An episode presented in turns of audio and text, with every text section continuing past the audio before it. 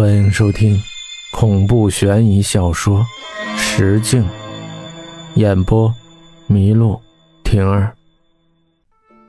第二天来得很快，早晨七点就被秦姐从被窝里拉出来了。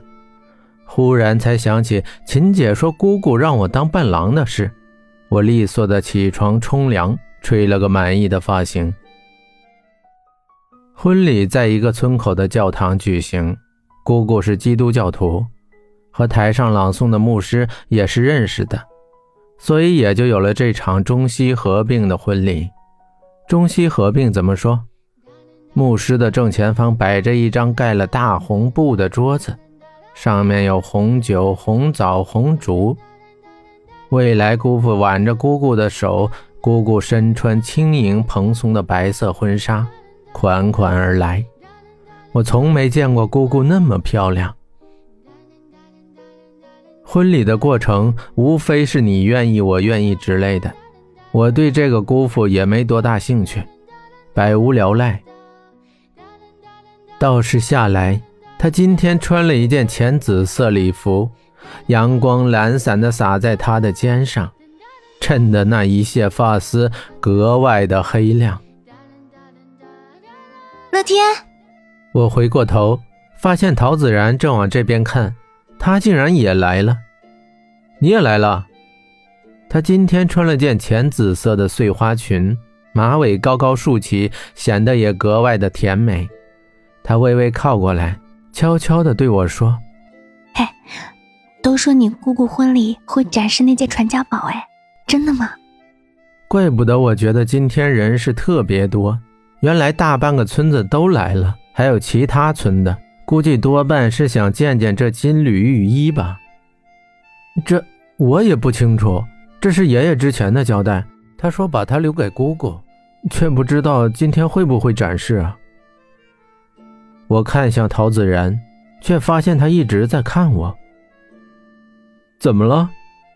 他愣了一下，扭过头去没说话，转身走远了。午饭过后。大约下午一点多吧，大伯在婚礼的正中央念完婚礼贺词以后，严肃道：“今天是我们乐家小妹嫁人的重要日子，按照家父离开前的叮嘱，我们将交给小妹一件重要的东西，祝小妹幸福。”随着大伯的话落，从大门口缓缓推进来什么？我仔细一看。那模样分明就是个棺材，棺材上缠绕着胳膊粗的铁链，叮叮当当的铁链撞击声让当时的气氛显得格外诡异。场内一片唏嘘。哎，这大喜的日子搬做棺材来，这不晦气死了？我也是第一次见到，从前只听他们说金缕玉衣被爷爷放在保险柜里。可，这哪是保险柜呀？好家伙，这么大一棺材，还用铁链禁锢着，一把金灿灿的锁头，新的很。还没怎么多想，就见夏来迈着优雅的步子走向了那个黑棺材。大家虽说心里觉得有些晦气，但大多数还是爱看热闹，把那只棺材围的是水泄不通。下来，缓步走到黑棺前，拿出钥匙。是乐老爷子托我来开锁的。他轻笑着，将那把与锁头格格不入的古朴钥匙对准锁头。随着禁锢的解除，铁链滑落到地上。眼前的是一只有些掉漆的黑棺。这个保险柜还真特别。我以为是用推才能把盖打开，想待会儿帮着一起推，没想到，果然呢，要用撬的。这不就是棺材的打开方式吗？锁链刚落下，门外就来了几个拿着铁棍的大汉，准确的说是来了八个，棺侧左右各三个，棺头棺尾各一个，一副要起棺的架势。八名大汉同时发力。却怎么也撬不起这棺盖。围观的也急了，说着要帮忙一起。大约十几个人围着黑棺四周，一、二、三，同时发力，还是不行。我急着也想帮忙，在棺尾挤出一点地方。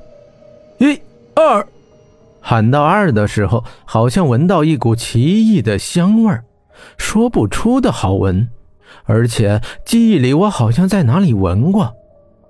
随着香味的溢出。这棺材盖像是突然轻了许多，几乎没费多大劲儿就被掀了起来。只是这盖掀起来后，却根本没有什么金缕玉衣。怎么会没有？边上的夏来轻声道：“黑棺里只有浅浅的一层黑水，比墨还黑的那种。”散发着淡淡的香味儿，